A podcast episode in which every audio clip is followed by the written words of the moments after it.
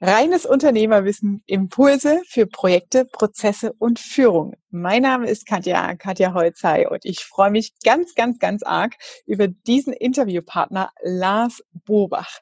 Den Lars habe ich selbst damals vor es ist Jahre her, ich muss gerade überlegen, ob es vier oder fünf Jahre her ist, als damals YouTube-Star zum Thema Projektmanagement, Trello-Tools und was ist das Beste gefunden. Und ich freue mich sehr, heute mit dir dieses Interview durchzuführen. Herzlich willkommen, Lars.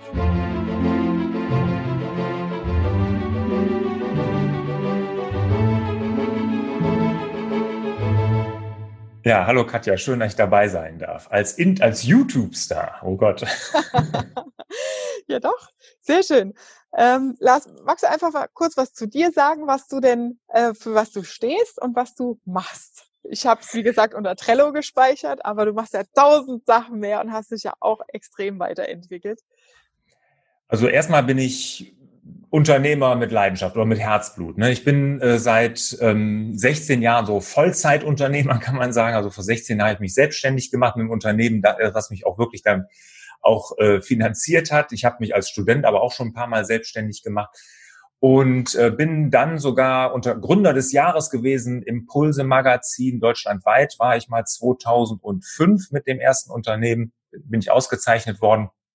Und seitdem ist Unternehmersein in meiner DNA, eigentlich schon seit Anfang an. Ich habe mittlerweile vier Unternehmen, die ich noch, wo ich noch aktiv beteiligt bin. Zwei davon führe ich auch selber noch.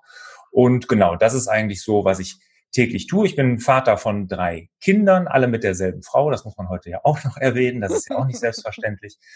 Und ähm, mein Herzensthema dabei ist, beim ganzen Unternehmen, ist meine Akademie wo ich anderen Unternehmer helfe, zu Erfolg und Freiheit zu gelangen. Also mhm. Erfolg, aber nicht definiert an Millionen Umsätzen, Millionen EBIT oder Gewinnen, sondern wirklich daran, dass ich ein selbstbestimmtes, freiheitliches Unternehmerleben führe. Das ist sehr, sehr schön. Das wäre nämlich jetzt auch meine erste Frage. Du hast so schön gesagt, ich bin Unternehmer ähm, und seit 16 Jahren und mit Leidenschaft. Und es gibt ja viele, die sich als Unternehmer bezeichnen, aber eigentlich per se selbstständig sind. Ne? Und du hast jetzt weiter ausgeführt, du hast vier Unternehmen, zwei führst du auch noch. Da ist für mich äh, ganz klar der Haken dran, Proof of Concept, das ist ein Unternehmer.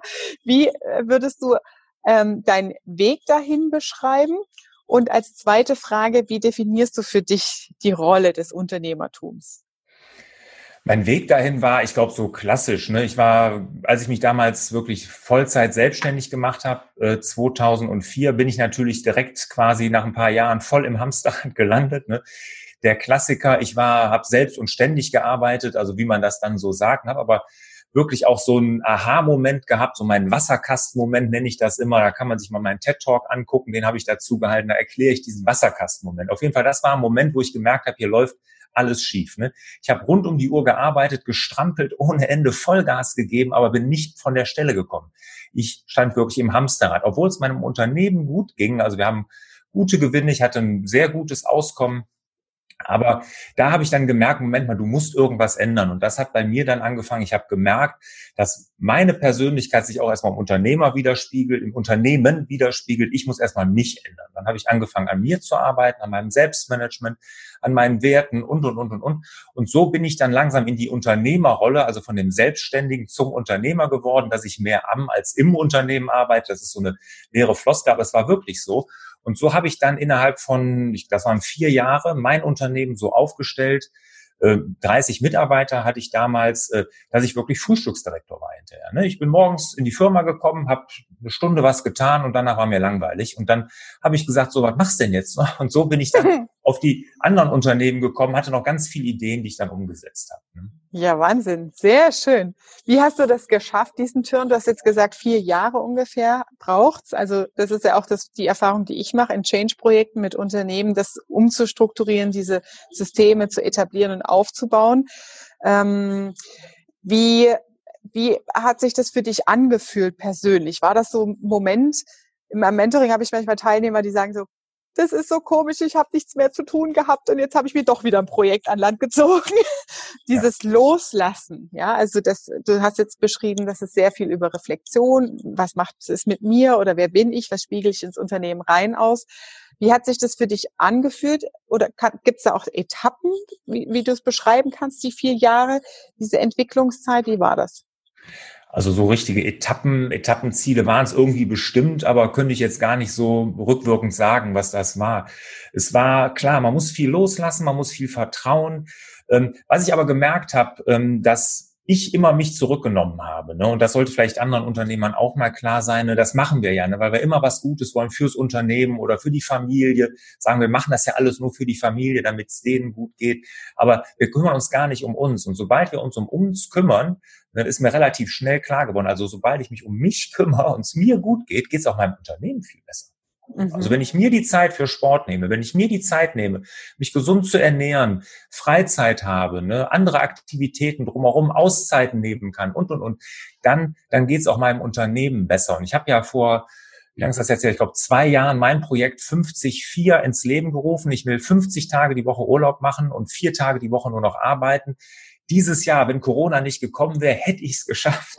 und, ja, und ähm, nee, aber so, so mit so einer Leichtigkeit da dran zu gehen, es war am Anfang schwer loszulassen, klar, ne? aber ähm, im Endeffekt beim Loslassen und mehr um sich selbst kümmern, geht es dem Unternehmen hinterher auch viel besser. So, dann Trick für Leute, denen es schwerfällt, loszulassen? Ja, das ist äh, der Perfektionismus, der da durchschlägt. Ne? Und dann immer wieder, ja, die anderen machen es ja dann doch nicht so, wie ich es will und, und, und, und, und. Und da einfach auch mal ein bisschen Graubereich zulassen, auch mal zulassen, dass es halt nicht immer so perfekt ist, wie man sich das selbst vorstellt. Dafür sind vielleicht andere Dinge viel besser, als man sie selbst machen würde. Ne? Und ich meine, ich habe ja in den zwei Unternehmen Geschäftsführer, die ich jetzt nicht selber führe, die das machen. Und da gibt's gute Jahre, da gibt's schlechte Jahre und auch die muss man zulassen und einfach da ein bisschen entspannt sein. Hm den eigenen Ehrgeiz zurückstellen. Ja. ja. Ich habe ja meine Erfahrung da gemacht, dass ich, wenn ich neue Mitarbeiter einstelle, ich gebe erstmal komplett Vertrauen und Freiheitsgrade und der Rahmen ist abgesteckt und über die Selbstverwirklichung übernehmen die auch super schnell und krass Verantwortung. Ja, also dieses Loslassen habe ich dadurch gar nicht, weil ich schon am Anfang sage, hier, mach. Mhm. Und durch dieses ähm, selbst gestalten können und selbst ausprobieren können, ne, kommen die halt sehr stark in die Verantwortungsrolle auch schnell rein. Und so wie du sagst, ne, die Lernkurve dann auch Fehler zuzulassen. Ne, und das, ich freue mich dann immer, wenn ein alter Hase quasi einem neuen Mitarbeiter sagt, weißt du, hier ist es so, du kannst immer Fehler machen, aber äh, sollst du halt nicht zweimal machen. Ja, aber Fehler machen ist grundsätzlich gut. Ne? Ja, ja, absolut. Ja. Ich kann als Tipp da noch geben, was ich viel mitkriege von Unternehmern ist, dass ähm, da auch mit einem falschen Mindset rangegangen wird, was, Unterne was die Mitarbeiter angeht. Ne? Wenn man erstmal grundsätzlich positiv über seine Mitarbeiter denkt und erstmal denkt, die machen ja alles mit einem guten, mhm.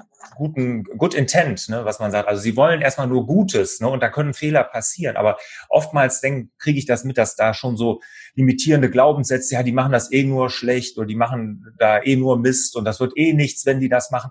Ja, dann kriegen die natürlich auch kein Selbstbewusstsein. Dann, genau, da gibt man sich hinterher auch immer selbst recht. Das konnte ja nicht funktionieren.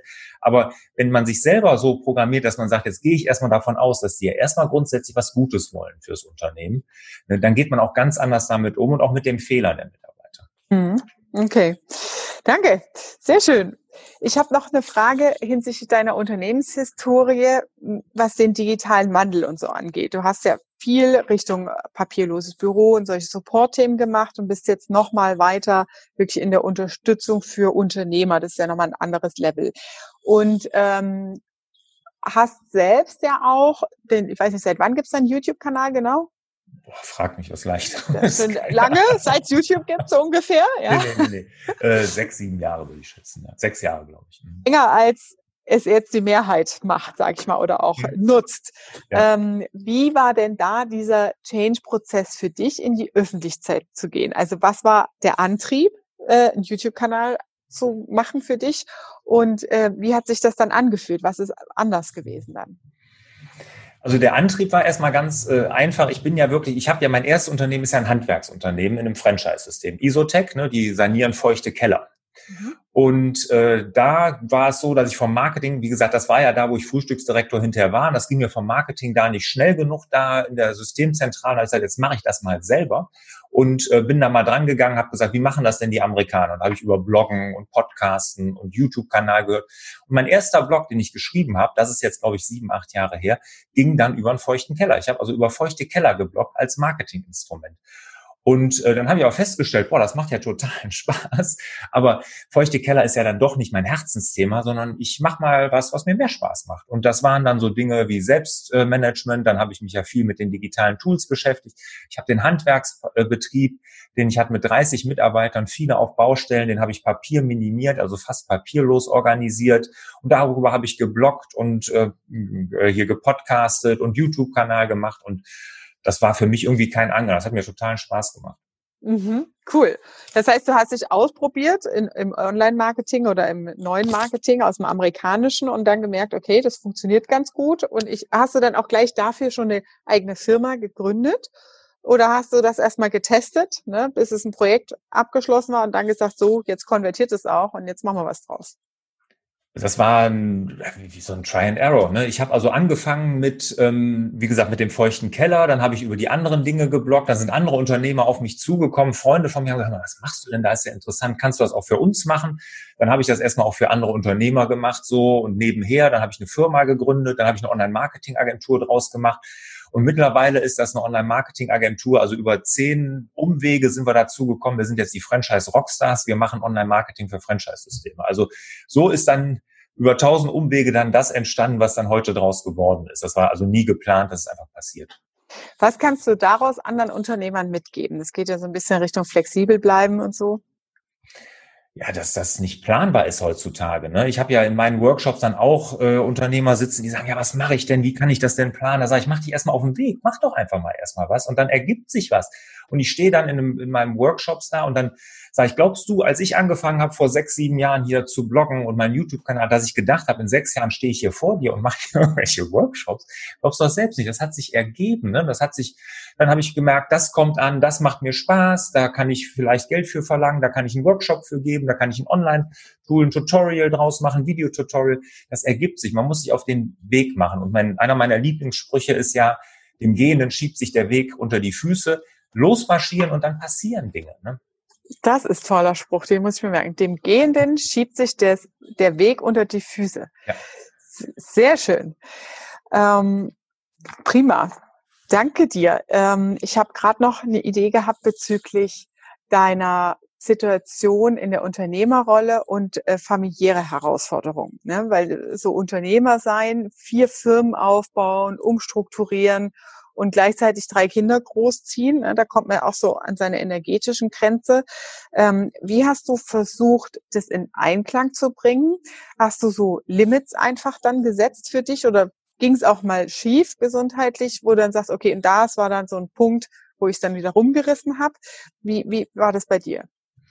Das ist eine, eine ganz tolle Frage, Katja, finde ich super, weil das ist genau das Thema, was mich ja bewegt, ne? dass da genau bei Unternehmern dabei helfen. Und das ist ja mein Navi fürs Leben, habe ich ja entwickelt. Dieser Wasserkastenmoment war ja genau das, wo ich festgestellt habe, dass was schief lief. Ne? Dass ich nämlich genau meiner Familienrolle, meiner Vaterrolle, meine Rolle als Ehepartner überhaupt nicht mehr gerecht wurde. Und ähm, also wie gesagt, das ist in meinem, meinem, äh, meinem TED-Talk, das kann man sich angucken. Aber genau das ist, ging bei mir total aus dem Ruder. Also Work-Life-Balance, wenn man so will, war überhaupt nicht vorhanden. Ich nenne das ja auch lieber Work-Life-Integration. Mhm. Man muss die, die Arbeit ins Leben integrieren.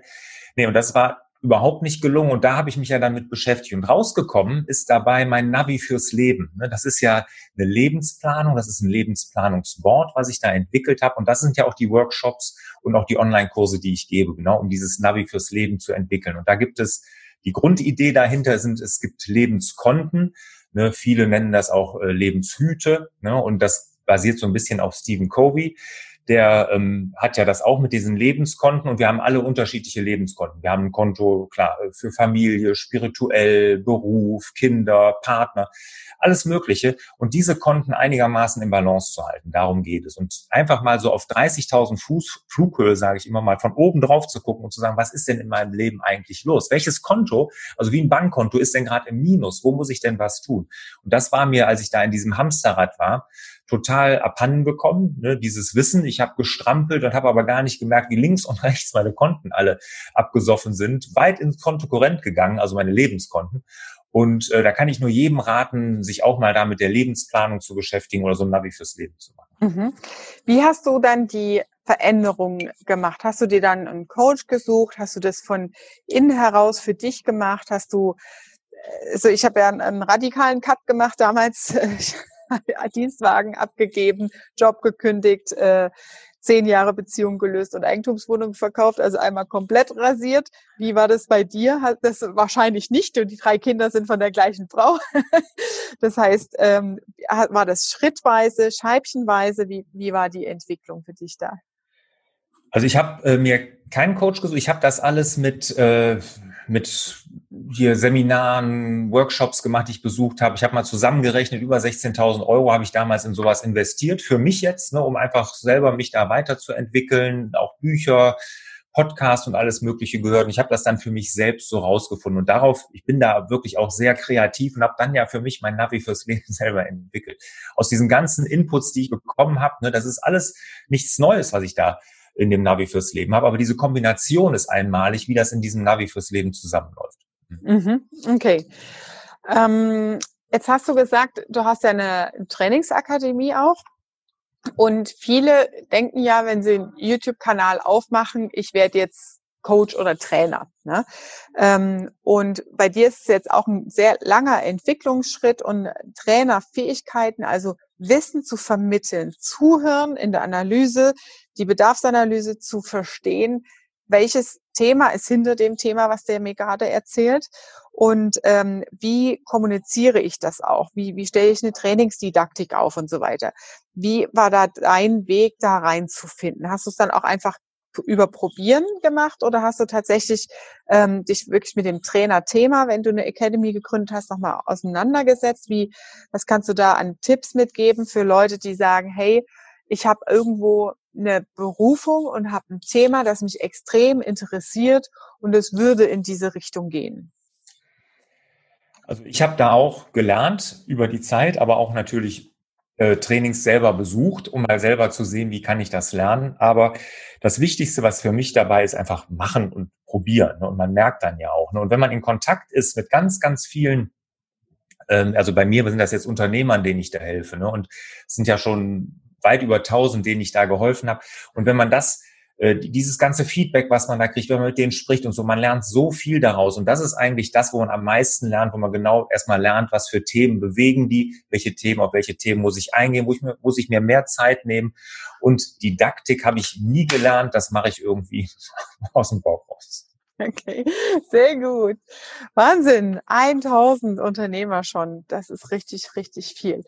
Ja, ähm, größere Ziele, also so ist das ja nicht. Ich wollte ne? gerade sagen, wie ist denn jetzt deine, deine ja, Vision? Wo soll es denn weiter hingehen? Ähm, es gibt ja dann so dieses, die vier Quadranten, die kennst du ja wahrscheinlich, ne? Unternehmertum, Next Level ist dann Investor. Ähm, wie hast du das für dich austariert? Ähm, legst du sowas fest oder hast du einfach eine grobe Vision, der du dich dann immer wieder näherst? Ähm, wo soll die Reise hingehen? Also ich habe schon für meine Unternehmen nicht eine grobe Vision, sondern eine richtige Vision. Ich glaube auch teilweise eine sehr starke Vision, auch eine Strategie dahinter. Wobei das ist, wie sagt der Amerikaner, Emerging Strategy. Ne? Also wir arbeiten da immer dran. Das ist eine, sich, eine lebende Strategie. Das ändert sich auch immer. Und ähm, mein, mein, aber mein Thema, dass ich Unternehmern helfe, das ist wirklich, das will ich machen. Und da habe ich mir eine große Zahl vorgenommen, wie viel Unternehmern ich in den nächsten Jahren helfen Mhm, okay, das heißt jetzt nicht in Form von, ich habe jetzt vier Unternehmen und ich will noch fünf andere dazu haben. Doch, das auch, doch, doch, doch, doch. Das ist jetzt persönlich. Ne? Also in, in dem Bereich, wo ich Unternehmern helfe, da haben wir eine große Zahl vor. Wobei äh, ich mache ja keine eins zu eins Beratung, das biete ich ja gar nicht an. Ne? Mhm. Ne? Sondern es gibt meine Workshops und meine Online-Akademie. Mhm. Und ähm, genau, das, das biete ich an, aber eine 1 zu 1 Beratung mache ich nicht. Und äh, aber was sonst nur mit den Unternehmen? Ja, ich habe mir eigentlich vorgenommen, äh, jedes Jahr eine Firma zu gründen. Ja. Jedes Jahr eine Firma. Wahnsinn. Ja. Und dann auch eher in der Rolle des Investors? Ja. Also wirklich Richtung Startup, Pitch-Events und äh, gezielt zu gucken. Okay. Ja, genau. In diese Richtung, genau. Aber mhm. jetzt nicht wirklich in diesen Hightech-Startup, ne? Ich bin, das will da auch jetzt nicht Millionen investieren oder so, kann ich auch gar nicht, sondern das sind einfach kleine Investments, die ich dann mit jemand mache, wo ich glaube, das kann der gut. Oder wir haben jetzt zum Beispiel in meiner Akademie festgestellt, dass Beratung im Digitalisierungsbereich bei uns sehr viel angefragt wird. Durch meinen YouTube-Kanal denken viele Leute, ich kann das gut. Und irgendwo, weil ich hier mein Unternehmen ja papierlos gemacht habe und sowas haben, aber äh, da habe ich überhaupt keine Zeit für. Und da haben wir jetzt zum Beispiel eine Ausgliederung gemacht, die wird jetzt im Sommer dann auch wirklich dann mit eigenem Namen an den Start gehen. Und dann äh, setze ich da einen Geschäftsführer rein, Bekannter von mir, mit dem ich auch schon lange zusammen oder länger zusammenarbeite. Und der macht das dann als Geschäftsführer, solche Sachen halt. Ne? Mhm. Ja, auch äh, Robotics, also RPA, äh, mhm. solche Geschichten? Nein, nein, nein, nein. Nee. Wir, wir sind ganz klar fixiert auf kleine mittelständische Unternehmen. Das ist ja auch die ist ja meine Zielgruppe, die ich anspreche, weil ich bin ja auch ein kleiner mittelständischer Unternehmer und äh, genau für die dann so Prozesse digitalisieren. Ja. Mhm, okay. Ähm, wie, wenn du jetzt als Unternehmer, Investor unterwegs bist, dann musst du ja immer ganz viele Entscheidungen treffen. Und vor allem, wenn es um Kapital geht und, und Zukunftsprognosen, gibt's ja da auch immer so eine, so eine ja, Testphase die beeinflusst werden kann durch Marktinteraktionen oder auch durch den Geschäftsführer selber. Wo oder wie definierst du für dich Exit-Kriterien oder was sind sogenannte No-Gos, wo du sagst, so, das wäre ein Grund, ähm, wenn ich jetzt Investor bin, ähm, was nicht passieren sollte im, in dem Unternehmen oder was ein Geschäftsführer machen sollte, da auszusteigen, da rauszugehen oder das zu beenden? Also das hatte ich noch nie, weil ich das immer mit Leuten mache oder auch Leute da reinsetze, die, ich sag mal, ähnliches Werte, ähm, Werte haben wie ich, also die gleichen Werte haben wie ich. Und deshalb, das ist noch nicht vorgekommen. Es ist schon mal vorgekommen, dass ich jemand ausgetauscht habe, weil das an, als Geschäftsführung nicht passte, klar, wo ich dann sagen musste, das muss ich austauschen. Wann würde ich da aussteigen? Also ich glaube, ich würde nie einsteigen, wenn nicht der die gleichen Werte wie ich hat. Ne? Und wenn dann, ich sag mal, da gewisse soziale Dinge müssen bei mir stimmen. Ich bin ein sehr sozial engagierter Mensch. Ich versuche sozial mit meinen Mitarbeitern umzugehen. Die sind bei mir eigentlich am aller, allerwichtigsten. Und wenn ich solche Dinge mitkriege im Unternehmen, ich glaube, da hätte ich echt Schwierigkeiten. Mhm, okay, also Umgang, äh, Führungskultur auch. Ja, absolut. Themen, also das, ne? das ist ein Ding, was ich äh, so in meinem Handwerksbetrieb so zu schätzen wusste, wie hart die, meine Mitarbeiter für mich arbeiten und wie die sich aufopfern, gerade wenn man Handwerker hat, die wirklich ja mit ihrem Körper bezahlen und mit ihrem Körper arbeiten und ähm, da, das kann man gar nicht hoch genug wertschätzen und ich das möchte ich eigentlich meinen Mitarbeitern immer gegenüber zeigen diese Wertschätzung das ist mir auch wichtig dass das meine meine Investments machen mhm. Okay. Jetzt hätte ich äh, noch meine letzte Frage, die ich eingangs gestellt habe, die haben wir zwischendrin verloren. Wie definierst du denn ähm, die Rolle des Unternehmers? Was, was heißt das denn? Wie grenzt du das ab zum Thema Selbstständigkeit oder Investor? Wo ist da der Grad? Ähm, wie definierst du das für dich? Also ich ich bin da sehr offen für alle Definitionen eigentlich. Also für mich ist es so, dass ich gerne mit Menschen zusammenarbeite und die zum Erfolg führe, auch als Unternehmer. Und sei es in meinem Unternehmen oder in ihrem Unternehmen. Das ist mir egal. Und da ist es aber total unterschiedlich. Also es gibt ja wirklich auch erfolgreiche Handwerker, die mit Herzblut Handwerker sind, für dich wären das dann Selbstständige, aber die damit total zufrieden sind und denen das Riesenspaß macht. Das ist auch vollkommen in Ordnung. Schlimm wird's nur, wenn sie merken, es macht ihnen keinen Spaß mehr ne? und sie werden sonst überrannt von allen anderen Dingen. Dann äh, muss man was tun. Aber aber wenn das einer ist, der mit Herzblut Schreiner ist oder Tischler und sagt, das mache ich total gerne, ne, und ich will gar kein Riesenunternehmen aufbauen, sondern das mache ich gerne, dann finde ich, ist das vollkommen in Ordnung für mich. Für mich ist es so, ich möchte am Tagesgeschäft in meinem Unternehmen nicht teilnehmen. Das tue ich auch in der Regel nicht. Äh, das ist für mich die Definition, dass ich von außen so ein bisschen drauf gucke, da jemand habe, der dafür verantwortlich ist, ein Geschäftsführer und den als Coach begleite und wirklich als Coach, wie man Coach versteht, als Trainer, dass ich versuche, ihn besser zu machen. Hm. Okay. Das ist für dich die Unternehmerrolle. Hm. Mhm. Okay, super. Ganz lieben Dank, Lars. Wir packen natürlich die Links rein, ähm, was du gerade erzählt hast mit deinem äh, Unternehmersystem, Unternehmerfreiheit und freue mich über die Veröffentlichung, die Rückmeldung unserer Zuhörer hier und danke dir ganz, ganz herzlich für deine Zeit und freue mich aufs nächste Mal. Ja, vielen Dank, Katja. Auch danke dir für die guten Fragen. Hat Spaß gemacht. Danke. Tschüss.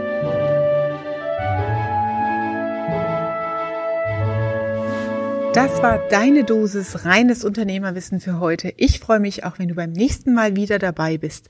Wenn du konkrete Fragen zu deiner unternehmerischen Situation hast, dann klicke auf den Link hier in den Show Notes und nutze die Gelegenheit zum Live-Webinar und dort deine Fragen zu stellen, die ich natürlich individuell für dich beantworte. Ich freue mich auf dich. Liebe Grüße, deine Katja.